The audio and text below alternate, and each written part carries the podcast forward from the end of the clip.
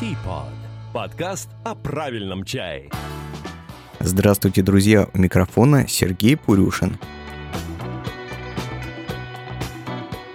Это 59-й выпуск подкаста о правильном чае Teapot.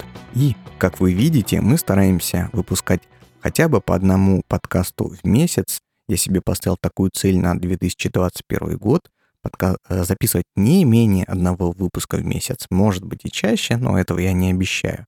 Вот, ну, а чтобы, а чтобы мне оставаться э, вот в этом ритме, а, я завел себе страничку на Патреоне, а, где вы, слушатели, можете поддержать нас подкаст финансово, вы помните, что у нас вот есть такая рубрика «Копеечка на микрофоны», вот, и вы можете стать патроном нашего проекта, то есть зарегистрироваться на сайте, оставить там свои какие-то данные, и выбрать одну из ролей. У нас они такие чайные э, роли, там чайник, чайный любитель, чайный кур, луюй, которые даст вам определенные плюшки от поддержки финансовой нашего подкаста. Вот, но нам будет приятно, мы будем развиваться, мы будем платить за хостинг, закупать новое оборудование, что-то делать, что-то придумывать. Вот, ну и э, мне будет просто приятно знать, что вы нас не просто слушаете, но и помогаете. А, ссылку на Patreon вы можете найти на нашем сайте tpodcast.ru в разделе «Поддержать». Вот там есть эта ссылочка, я, может быть, размещу в шоу-нотах. Не знаю, увидите ли в шоу-нотах или нет, потому что а, рынок подкастов и вот вообще технология подкастинга у нас сейчас такова, что каждая площадка, которая а, размещает подкасты, имеет некие свои особенности оформления, да, где-то я могу вставлять ссылки, где-то я не могу, точнее, у себя-то я э, делаю все с ссылками, но не все платформы поддерживают и транслируют вот эту возможность. Так что если вы вдруг захотите нас поддержать, то заходите на сайт tpodcast.ru. Вот. А, кроме того, я тут э, копался в статистике подкасты и узнал, что ну, довольно много людей приходят впервые к нам и нас слушают, а подкасты существуют с 2013 года. Это уже, мы уже не молодые, мы уже для подкастинга такие старенькие, сторожилы. Вот. И э, ну, было бы неплохо впускать в нашу с вами такую старую компанию э, молодежь и рассказывать о ней вообще, рассказывать ей о том, как вообще стоит нас слушать.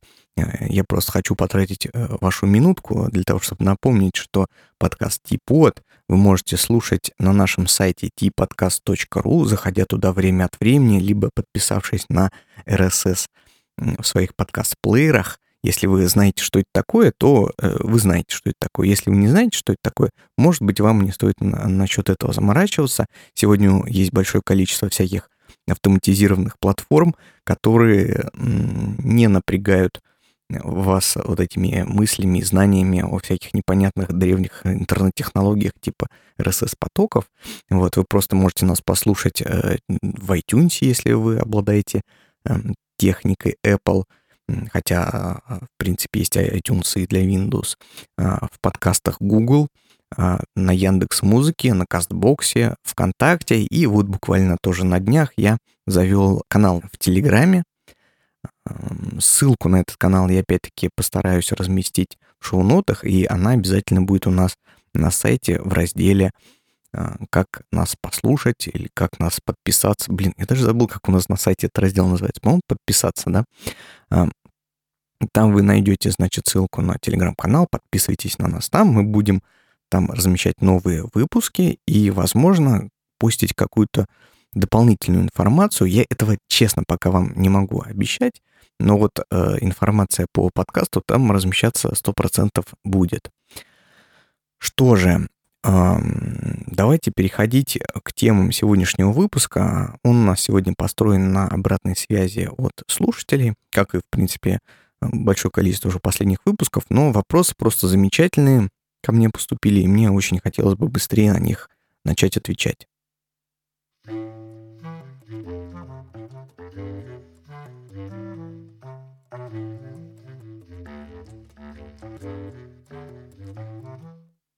Андрей Кузнецов нам пишет. Добрый день, Сергей. Ой, какой прекрасный вопрос, Андрей, у вас. Сейчас я зачитаю, вы все поймете. может быть, не стоило с него начинать. я сейчас только энергии потрачу на ответ. Но, тем не менее, я о нем уже заговорил. Значит, вопрос. У меня есть вопрос о хранении пуэров. Особенно это касается шен-пуэров. Сейчас храню все в пластиковых 50-литровых контейнерах.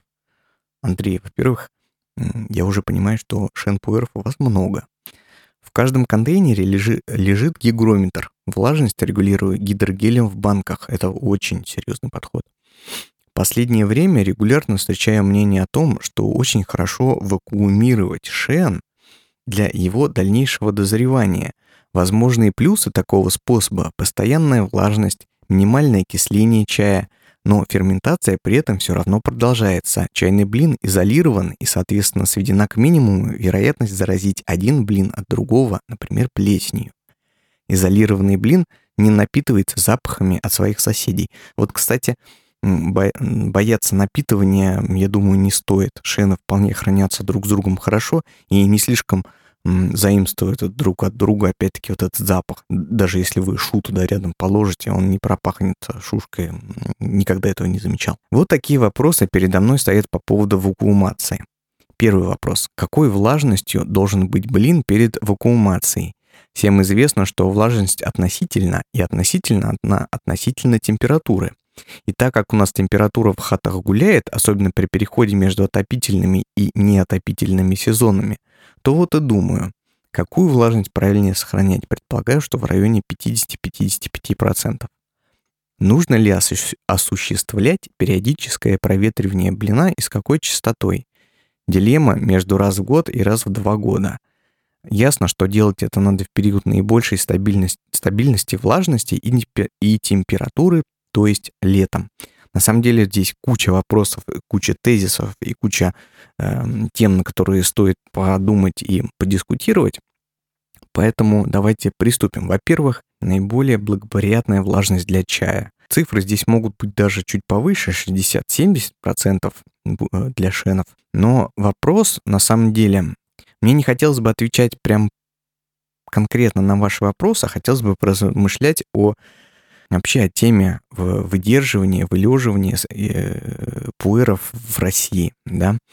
А, по вопросу я вижу, что Андрей очень человек с таким, наверное, инженерным складом ума, либо очень э, глубоко задумывающийся. Хотел сказать щепетильно, но здесь щепетильно неправильный эпитет. Э, любитель правильно все спланировать, выверить и придерживаться своего плана. Вот Андрей, может быть, я ошибаюсь, но, по крайней мере, в отношении шенпуэров у меня про вас сложилось такое впечатление. Но а, при вот этой вот интересной истории с выдержкой, с покупкой молодого, ну или не молодого, но какого-то шенпуэра и выдержкой его в домашних условиях для того, чтобы попить его через много лет, есть очень много подводных камней. Во-первых, а, давайте поговорим про... Не знаю даже, с чего начать. Ну давайте, да, давайте сначала поговорим про идею вообще а, того, каким образом и в каких условиях мы должны вылеживать наш шенпуэр. Вот э, вы пишете, что наиболее э, идеальной, так скажем, идеей, идеальной идеей, идеальным, идеальными условиями для выдержки шенов будет вакуумация и содержание вот в пластиковых, ну, наверное, каких-то в пластике э, пуэра. Здесь я с вами не совсем соглашусь. Давайте пойдем с самого начала. То есть, почему мы можем и почему мы должны выдерживать шен пуэр. То есть, это чай у которого не завершена, а, не остановлен процесс ферментации, ферментативного окисления, оно продолжается с течением времени, вот, и из-за этого чай изменяется, изменяет свой вкус и аромат, свои потребительские и вкусоароматические свойства. И нам бы хотелось, конечно, ускорить вот этот процесс окисления ферментативного какими-то дополнительными способами. Вот, э, не знаю, вы где-то, наверное, прочитали или нашли такую информацию о том, что вот в, в, закрытом виде ферментация будет э, происходить быстрее. Здесь нужно понимать, что ферментация — это процесс довольно сложный и Я просто не знаю сейчас, как правильно сформу- сформулировать свою идею. А, ферментация ферментации рознь. А, есть ферментация, которая обусловлена некими а, внутренними факторами, да, то есть когда чайный лист у нас ферментируется, нет, неправильно говорю. Как же подступиться к этому вопросу? Во-первых, что такое ферментация, да, в целом? Если мы сорвем любой листик или откусим яблоко и оставим его на свежем воздухе, у нас под воздействием кислорода э, внутри э, нашего живого вот этого, ну уже мертвого, но когда-то живого организма начнут происходить разные процессы. В чайном листе есть разные вещества, и на эти вещества начинает действовать кислород. И э, под воздействием кислорода вещества эти, их взаимосвязи и э, их взаимоотношения, оно изменяется, что результируется у нас э, в разном вкусе чая потом. Это один тип э, ферментации, ферментативного окисления. Но есть и другой тип ферментативного окисления, когда на наши вещества и на наши ферменты э, чай, чайного листа влияет не кислород, точнее не только кислород, но и какие-то внешние микроорганизмы, ну, например, бактерии. То, например, как э, производится шупуэр, когда в огромные вот эти кучи э, мауча, на них кладется эти тряпки, сбрызгивается это все водой, туда подселяют каких-то бактерий или не подселяют, вот. Э, там э, происходит, как в компостной вот этой куче, э, большая работа микроорганизмов, которые потребляют кислород, потребляют, видимо, какие-то вещества из чая, все это перерабатывают, и это сильно влияет на чай. То есть это как бы второй тип ферментации, когда мы говорим про пуэры. То есть есть ферментация из-за кислорода исключительно, есть ферментация из-за вот этих микроорганизмов и бактерий. Хотя в жизни это все связано, то есть там это не отдельные процессы, это связанные процессы. Так вот, если мы, блин, пуэра поместим в какие-то идеальные условия, ну, например, положим его, значит, в целлофановый пакет, откачаем оттуда весь кислород, весь воздух и а, оставим его, э, значит, изменяться, то процесс у нас, во-первых, будет это не ферментативное окисление, потому что кислорода у нас нет, окисляться там э, ничего не может, да, у нас будет происходить с вами что? У нас будет происходить процесс создания габа-чая, потому что именно габа-чай, это, ну, габа-технология, это технология бескислородной ферментации. И если вы откачаете, значит, из пакета весь воздух и положите этот шен на несколько там лет э, ферментироваться, у вас получится Габа Шенпуэр. Ну, фактически, да, если мы так рассуждаем, это же э, практически технология Габа чая, ну, значит, у нас получится и Габа Пуэр. Если мы положим э, Шенпуэр э, в целлофановый пакет, но не будем откачивать из него кислород, ну, там будет э, какое-то количество кислорода и будет какое-то количество микроорганизмов, а они там будут, потому что, ну, чай же как-то попал из Китая в Россию, он тут как-то лежал на воздухе, и все равно туда попали какие-то бактерии. Вот мы живем в мире, наполненном разными живыми веществами. И тогда, значит, под воздействием внешних условий, вот вы там сохранили эту влажность 50%, а, храните чай в каких-то теплых условиях, там поднимается температура, начинают работать микроорганизмы, но они оказываются в таком своеобразном аквариуме, поскольку чай не проветривается, находится в целлофане, да, у него возникает некая внутренняя там э, своя атмосфера, э, в которой микроорганизмы начинают активно работать. Вот, чай ферментируется, скорее всего, быстрее, чем если бы он делал это в обычных условиях. Но результат в этом случае будет, эм, как вам сказать, он будет слишком детерминирован теми микроорганизмами, которые попали в момент закупоривания шена в пакет. Вы, конечно, пишете о том, что э, его можно э, там раз в полгода, например, проветривать и менять эти организмы, но мы не знаем, вот именно, мы не знаем, как часто нужно это делать. Может быть, его проветривать нужно каждый день как быстро изменяются, растут, умирают вот эти микроорганизмы, значит, чай. Может там просто заплесневеть, все покрыться белой или желтой плесенью, а может быть и черной плесенью. Вот. И третий вид ферментации, который может существовать и который, ну, э, который исторически сложился и применялся в Китае, это естественная, естественная ферментация. То есть, когда чай у нас лежит не в каких ни в пакетах, а в рисовой бумаге, в бамбуковом туне, он подвержен постоянному проветриванию более-менее, то есть туда какой-то кислород, какой-то воздух все равно попадает, э, те микроорганизмы, которые там растут, они изменяются, там как-то происходит э, какое-то движение, вот, и чай, может быть, ферментируется медленнее, но более привычным нам образом.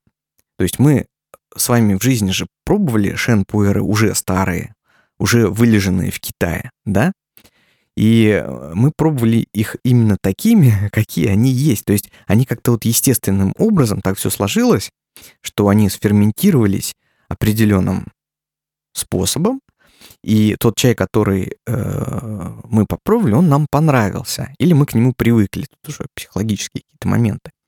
И вдруг мы начинаем э, этот чай привозим в Россию, допустим, какой-то молодой, засовываем в какие-то свои идеальные условия, допустим, на 10 лет. Я сейчас все очень утрирую, просто пытаюсь вот какую-то свою мысль донести. И что же у нас получится? Через 10 лет, допустим, вот э, в целлофановом пакете, в своей этой среде, чай как, каким-то образом ферментировался, и микроорганизмы наши уже российские, местные, да, э, из нашей фауны, они его каким-то образом на него повлияли, он ферментировался, но возможно, что получится по вкусу, он совершенно другой, совершенно нам неприемлемый или совершенно не похож на китайскую вот эту ферментацию. И вообще мы, мы не можем ручаться за результат. Так что вот этот вот э, способ, да, ферментирования во-первых, здесь в России, ну, специального такого ферментирования, а во-вторых, такими, а, ну, сильно контролируемыми действия, действиями, да, то есть помещение его в какую-то определенную среду, определенную влажность, определенную температуру. В Китае вот эти вот там 60-70%, ну, возможно, какие-то коллекционеры себе строят там эти барокамеры, я не знаю, для того, чтобы чай удерживать, но в Юнане-то оно просто на складе лежит. И там естественная вот эта влажность, естественная температура, естественная продуваемость этих чаев. А тут мы пытаемся как-то контролируемо своими действиями вмешаться в работу природы над чаем. Вот. И э, я к чему? Э, пить-то мы его, конечно, сможем, но результат будет непредсказуем. Более того, все, что связано, это вот это был мой, моя первая идея и первый тезис, немножко сумбурный, но надеюсь, вы уловили то, что я хочу сказать. Второй тезис, он связан в принципе с идеей выдерживания чая для дальнейшего употребления в будущем. Это тоже очень зыбкая и негарантируемая история. Дело в том, что лист запрессованный чайный, вот он сейчас у вас готов, свежий шенпуэр, мы только отдаленно можем предположить, что этот чай в будущем – изменится в какую-то нужную нам сторону. Или что он вообще будет, что он изменится вообще в лучшую сторону, а не станет хуже с, с вылеживанием, э, с выдерживанием. Это совершенно рандомная история, и, может быть, есть какие-то суперспециалисты по шенам, которые могут там что-то предсказать, исходя из там сырья, из его текущего вкуса, из того, как он там был собран, что сказать, что вот он там через 10 лет приобретет какие-то компотные оттенки, вот. Но, скорее всего, это будет э, тоже такой э, пальцем в небо, потому что мы не можем предугадать условия, в которых он будет храниться, не, мы не можем совершенно сказать, как лист собранный и обработанный именно вот этим образом, именно для этого чая, как он раскроется в хранении, мы этого предположить не можем. Это всегда какой-то есть в этом рандом.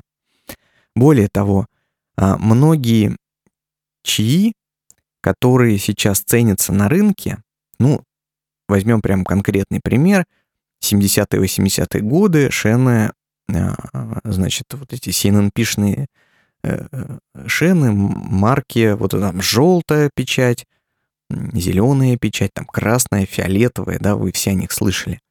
А, я читал о том, что когда эти чаи были произведены в 70-х, 80-х годах, то в своем свежем виде они на вкус были просто ужасные. Они были горькими, ну, их пить было невозможно. То есть там люди говорили, типа, мой дед вот этот чай пробовал свежим, он стоил 2 копейки, потому что он на вкус был полным говном. Но прошло 20-30 лет, чай сферментировался, раскрылся каким-то неожиданным образом, совершенно случайно, непонятно как, и сейчас стоит большие там тысячи долларов. И может быть, вообще не стоит, кстати говоря, того, а является просто предметом коллекционирования, инвестирования, перекупания э, вот этого пуэрного, с которым вы все, наверное, знакомы или о котором слышали. Но э, никто же не мог тогда предположить, когда он там стоил 2 копейки, что через 20 лет он будет такой суперский. Поэтому и мы сейчас, покупая какой-то свежий молодой шен из определенного сырья, мы никак не можем предположить, будет ли он хорошим или не будет с э. Помимо, кстати, вот этих вот э, марок печатей, да, небезызвестный Лао Баньжан. Это, значит, место в Китае, в котором сейчас практически самое дорогое сырье на пуэр в Юнане. Я даже текущих цен, кстати, не знаю. Наверное, 2-3 года назад перестал за ним следить. Они были астрономические, с каждым годом просто росли. Вот, не имеет вообще никакого отношения к реальности, потому что в свежем виде вот этот Лао Баньжан, он на вкус, ну, отвратительно горький. Он просто очень горький. Ему нужно несколько лет, чтобы полежать, чтобы вообще его можно было пить. И в хранении он типа красиво раскрывается. Ну, я про Лао Баньжан сейчас не буду говорить, это отдельная такая история, очень очень э, маркетинговая, очень раскрученная и мифологическая, да. Стоит ли э, сырье из этой местности вот этих денег? Ну, конечно, я думаю, что не стоит. Так вот, я хочу сказать, что идея получить какой-то результат из э, выдерживания чая вот здесь у нас в России, она очень такая вы должны отдавать себе отчет э, в том, что это рискованное начинание. Вот что я хочу сказать. Это, знаете, как с детьми. Есть у нас чайный лист, блин пуэра, есть у нас ребенок. В них заложены определенные, в них есть какая-то база, то есть там у человека это там его ДНК, его гены. Э, так и в этом листе есть какое-то сырье, там география, сорвано он с кустов деревьев, там пол деревьев, то есть в нем есть какие-то начальные условия. Но при этом э, мы воспитываем ребенка, он растет в каких-то условиях, обстоятельствах, мы на него как-то влияем, на него мир окружающий как-то влияет. И то же самое с чаем. Он как-то хранится, что-то с ним происходит. И в процессе мы не можем узнать, что с ним будет в будущем ни с чаем, ни с человеком, кем он вырастет и какой чай будет на вкус. Так вот, Андрей, вы как бы ставите перед собой задачу, какие вы должны соблюсти условия, чтобы чай из точки А, из точки молодого чая, пришел в точку Б, в точку выдержанного чая, чтобы вы получили какой-то определенный ваш вкус, который вы хотите или о котором вы думаете, который вы ожидаете, какие условия вы должны заложить в середину, вот между точкой А и Б. И вот это самое сложное, потому что никто не знает, никто не сможет определить, что точно мы должны э, сделать, каким образом хранить, чтобы чай получился таким. И, возможно, с самого начала э, в этом чае нету э, вот этих заложенных качеств, которые в будущем у нас просто раскроются при ферментации. То есть, может быть, есть какая-то формула правильного хранения для раскрытия ферментации, но из-за изначально не тех не, не того качества э, чайного листа, мы не, не придем в точку, в вашу точку Б. Или мы никогда не узнаем от этих идеальных условий, чтобы в нее прийти. Вы понимаете, что, что я хочу сказать? Вот эта точка Б финальной ферментации, она вообще она супер незримая. Мы вообще не представляем, э, чем чай станет через 10 лет после выдержки. Я к чему? Я вам точно не смогу подсказать, и, наверное, никто точно не сможет подсказать, какие условия должны соблюдаться и каким образом вы должны хранить свой чай для того, чтобы вы пришли в свою точку Б ферментации этого чая. Потому что, во-первых, эта точка Б, она у вас есть в голове, то есть это мы не узнаем, что вы хотите от этого чая. Во-вторых, никто не знает, как туда прийти, к сожалению. Во-первых, это довольно сложно. Во-вторых, э, ну, Э, для того, чтобы чай выдержать, нужно там 5-10 лет. И не так-то много у нас получается э, возможностей для эксперимента над чаем. А вы, кстати, можете попробовать просто по-разному его хранить. Э, разделить, да даже взять один и тот же блин, разделить его пополам и какой-то завакуумировать, чтобы у вас получился габышен, какой-то положить просто в пленку и проветривать раз, раз в год, а другой пускай у вас просто лежит, и там даже через 3-4-5 лет вы попейте, проверьте, и это будет супер классный, интересный эксперимент, результат которого я бы тоже хотел знать. Вот. А у меня мысли следующие. А вот вы пишете, э, как часто его проветривать. Я, у нас есть такой форум на сайте ttips.ru. Он уже давно такой мертвый, да, но когда-то он был довольно живым. И я читал там дискуссию как раз-таки о хранении и выдержке чая. И был там такой пользователь Алекс, Алекс Чайхорский из глубин памяти достаю, могу что-то путать. И вот я помню, что то ли он про себя рассказывал, то ли про него рассказывали. Он живет э, в США, вот, и он э, вывозил свои пуэры, которые хранил у себя дома в, каком-то специальном шкафу, может, это был хьюмидор специальный какой-то, не знаю. Э, он раз в год вывозил на побережье к океану, чтобы они подышали соленым воздухом, набрались вот этой влажности, да, то есть вот, ну, можно относиться к чаю вот таким очень романтичным образом. Мне, мне эта история почему-то очень понравилась и навсегда запом... запомнилась, да.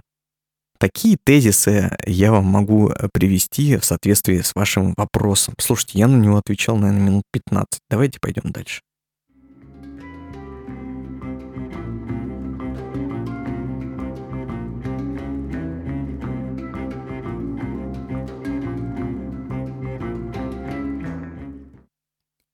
Серж Сидоренко нам пишет. Сергей, здравствуйте.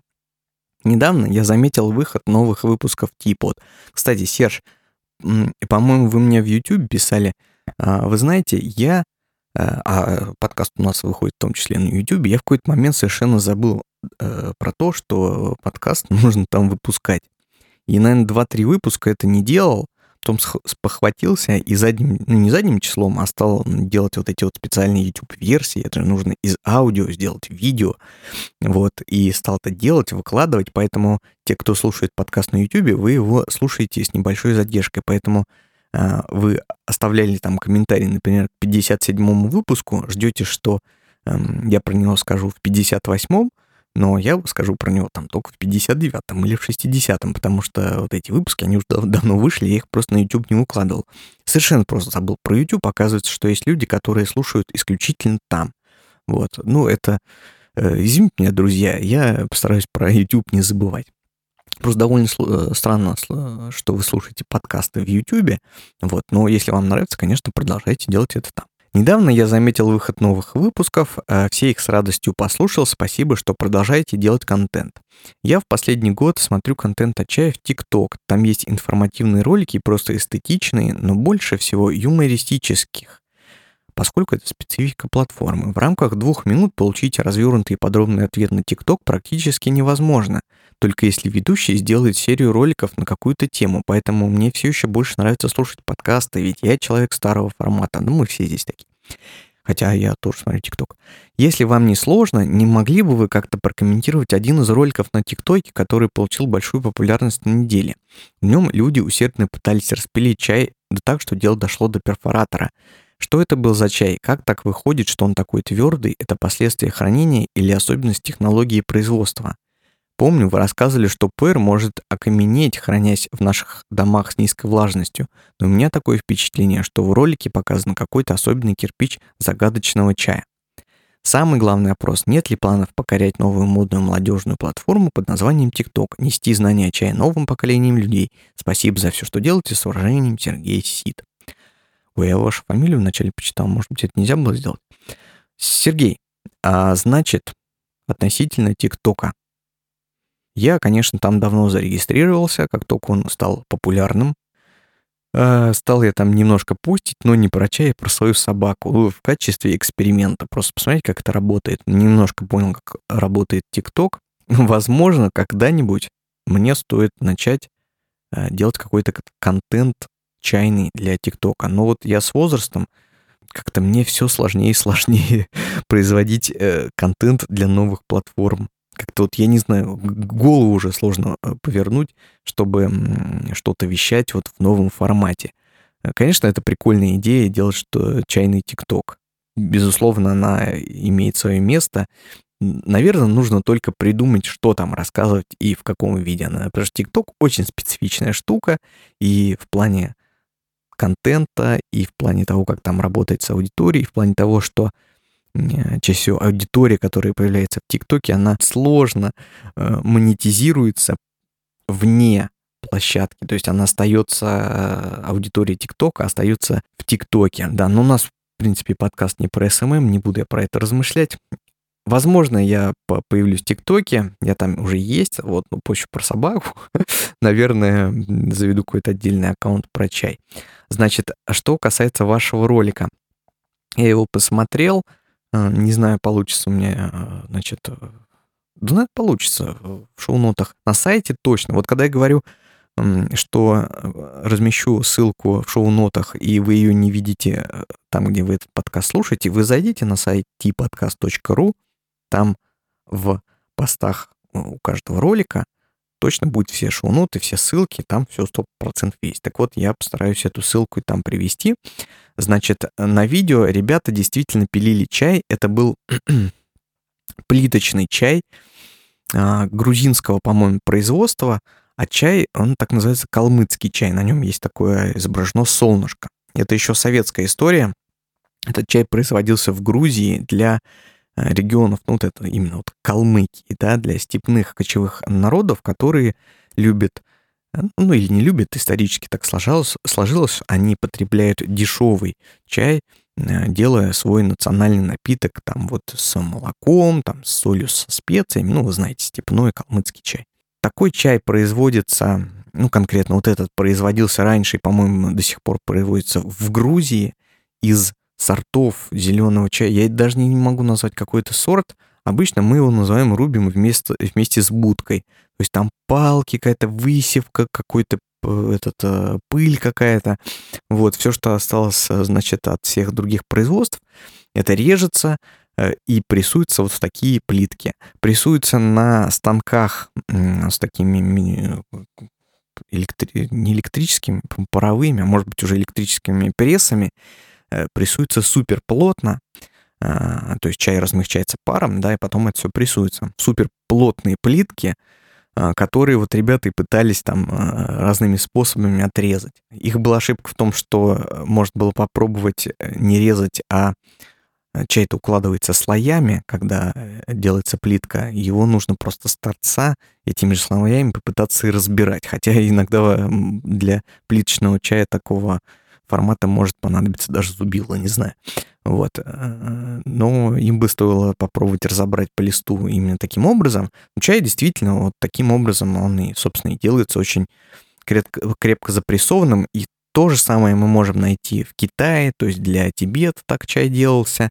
Сейчас так делается много э, хэй-чая, темного чая провинции, э, в местечке Аньхой, особенно Аньхойский, значит, Хуаньский, хейча, а, они, прессуют в такие вот из бамбука делается упаковка, да, такой столбик, бревно, туда набивается этот лист а, очень плотно, там же он ферментируется, ну, технология хайча очень похожа на производство шупуэра, и получается такие бревнышки очень плотно спрессованного чая. Я вот буквально на днях просматривал свои старые фотографии с китайских поездок. Вот, и там на выставке вот э, я как раз фоткал, как э, бревно вот этого буквально бревно, оно стоит у них там на козлах, и два китайца пилят его обычной ножовкой по дереву э, в блины. То есть вот этот бревно разлезается на блинчики, и блинчики уже продаются. Вот. Ну, это вот особенность технологии изготовления э, чая. Не знаю, с чем связано, может быть, с тем, что чай дешевый, степной, и как бы нужно его очень плотно спрессовать, чтобы он весил много, занимал мало места. Вот, ну, у меня такая идея относительно плиточного прессованного чая. Тема интересная. Вот, э, кстати, надо купить, наверное, папа. Я никогда не пробовал вот этот грузинский калмыцкий чай. Ну, грузинский, в смысле, он выращен, произведен в Грузии для Калмыкии. А, видел, он продается, буквально стоит там, не знаю, тысячу рублей за плитку, а плитка там полтора-два килограмма. Точный стандарт не помню, но это очень дешевый чай. Маленькие плитки когда-то пил, но там сорт чая рубим вместе с будкой.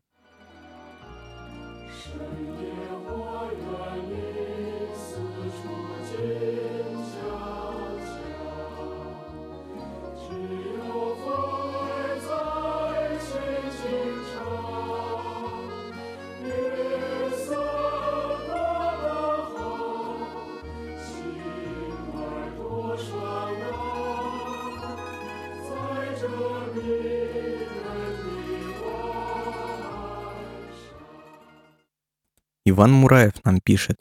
Иван Муравев. Иван, наверное, с ошибкой вашу фамилию прочитал. Вы меня извините, у меня у самого такая сложная фамилия, все всегда ошибаются. Знаю, как это неприятно.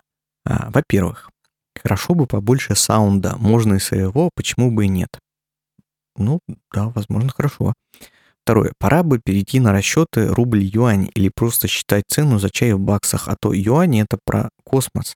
Называется хрен посчитаешь. Ну, на самом деле считать легко. Китайские э, юани, они тоже также привязаны к доллару. Вот, колеблются не сильно.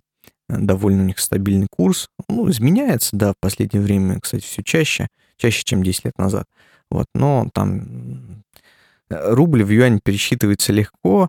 Ну, возможно, знаете ли, скоро с нашей экономикой вообще в УЕ вернемся, как в 90-е годы. Третье. Насчет чистки сеточки в типоте. Мы об этом пару выпусков назад э, разговаривали. Купить какой-нибудь новый чайный девайс, надо же развиваться и расти вверх, а не чистить сеточки, но это мое мнение только. Ну, да, можно, конечно, время от времени менять типоты, но с другой стороны, если у вас есть какой-то чайный девайс, который вам нравится э, к использованию, ну, вы полностью им удовлетворены, зачем плодить сущности, когда можно просто его почистить, а не покупать новый? Вот, но вы пишете, что это ваше мнение.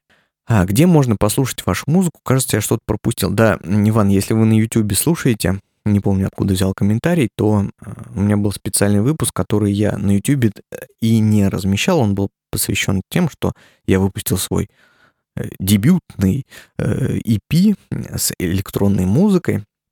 Это была просто проба пера. Я попробовал каково это сделать мини-альбом от начала до конца и собственноручно издать его. Был, была просто демо-версия моих собственных возможностей. Я музыкой до сих пор занимаюсь, у меня там есть материал примерно на мини-альбом э, с, так, с таким тап-техно, есть материал практически там 4-5 треков, э, не скажу в каком стиле, пока будет секретом, потому что это будет другой проект под другим названием, нежели сейчас, вот, но с интересной такой идеей. Вот, я музыкой продолжаю заниматься. Вот подкасту, наверное, стоит сделать свои собственные джинглы и эти все перебивки уже. Для подкаста свою музыку сделать руки не доходят, а сапожник без сапогов, как говорится. А, дело в том, что у меня вот эти джинглы, перебивки очень часто бан... не банят, а они меня, я получаю страйки в YouTube как раз-таки за них. Все время появляются правообладатели какие-то китайские, которые э, запрещают мне монетизировать прослушивание, хотя и монетизация на YouTube и так не включена. Наверное, стоит всему подкасту сделать собственное музыкальное оформление, сесть, все придумать. Наверное, когда-нибудь я этим займусь. А, но спасибо вообще за ваш комментарий, за вашу обратную связь.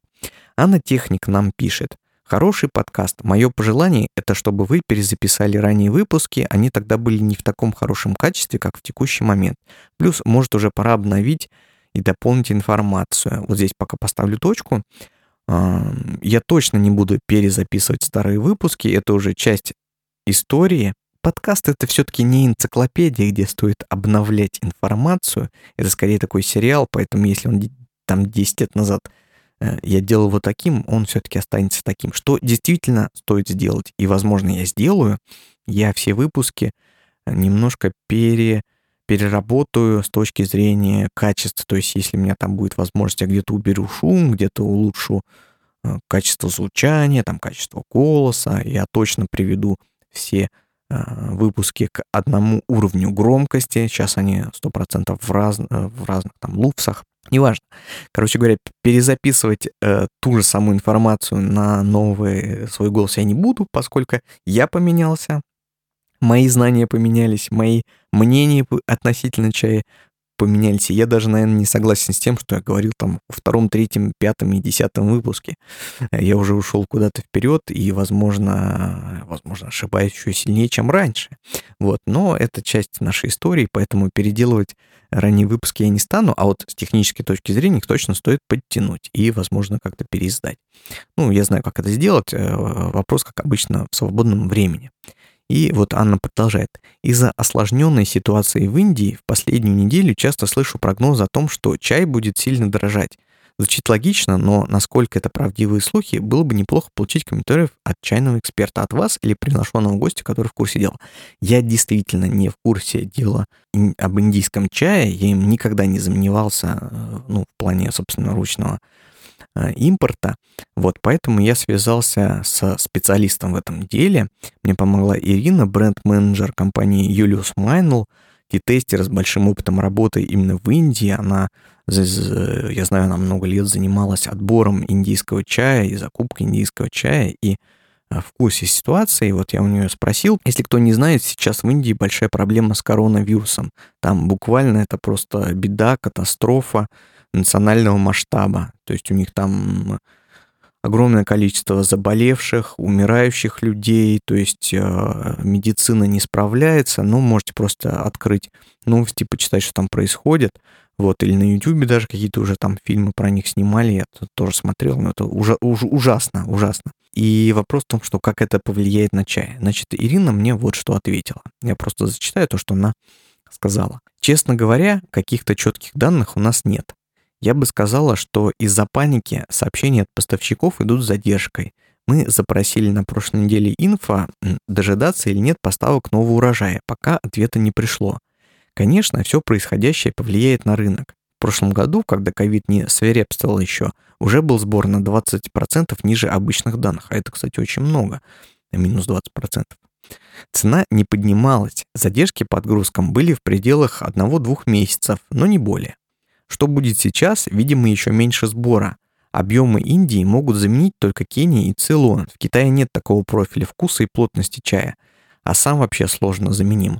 Но Ассам в основном идет на британский рынок. Дешевый южноиндийский чай, я думаю, будет заменен цейлонским. Это значит, что весь Цейлон повысится в цене и, скорее всего, взлетят цены в ритейле на чай. Потому что еще и еще разбавлять Вьетнамом уже невозможно. Уже наразбавляли как могли в прошлые кризисы валютные. Так что цены на массовый чай точно вырастут, а элитному чаю может все это не так страшно. Несколько долларов в килограмму не так чувствительно тут, как в массовом продукте. Вот что, вот что сказала нам Ирина. Ну что же, коронавирус все еще продолжает влиять на нашу жизнь.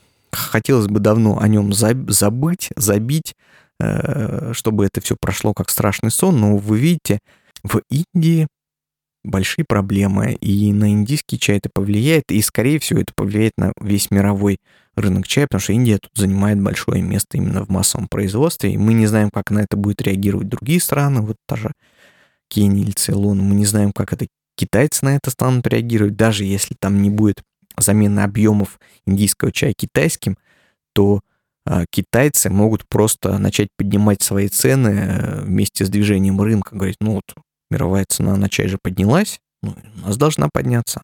Может быть такое, может быть. Конечно, основной потребитель китайского чая — это внутренний рынок, китайский рынок. Но если на этом, на китайском рынке есть куда двигаться внутри, то китайцам просто необходим какой-то повод для того, чтобы начать двигаться. И они вполне могут воспользоваться. Так что, так что посмотрим, что будет.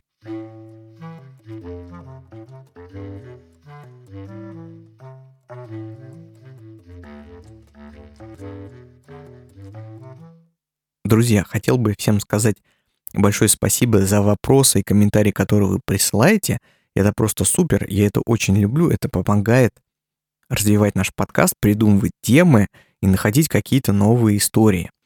Вот, а еще раз напоминаю, что э, вы можете слушать нас на сайте tpodcast.ru, приложении подкасты в iTunes, в Google подкастах, на Яндекс Музыке, на Кастбоксе, ВКонтакте и еще в большом количестве минорных сервисов э, по прослушиванию подкастов, либо скачать наш RSS-поток и подключить к своему подкаст-плееру в девайсе на котором вы обычно слушаете подкасты. Мы открыли телеграм-канал, заходите, подписывайтесь. Мы открыли, еще раз напомню, Patreon. Заходите на наш сайт или ищите в шоу-нотах к этому выпуску на сайте ссылку на Patreon, ознакомьтесь. Может быть, вы захотите поддержать наш подкаст именно таким способом, став патроном проекта. Спасибо вам большое, друзья. Скоро мы с вами услышимся, обещаю. Всего вам доброго, берегите себя, до свидания.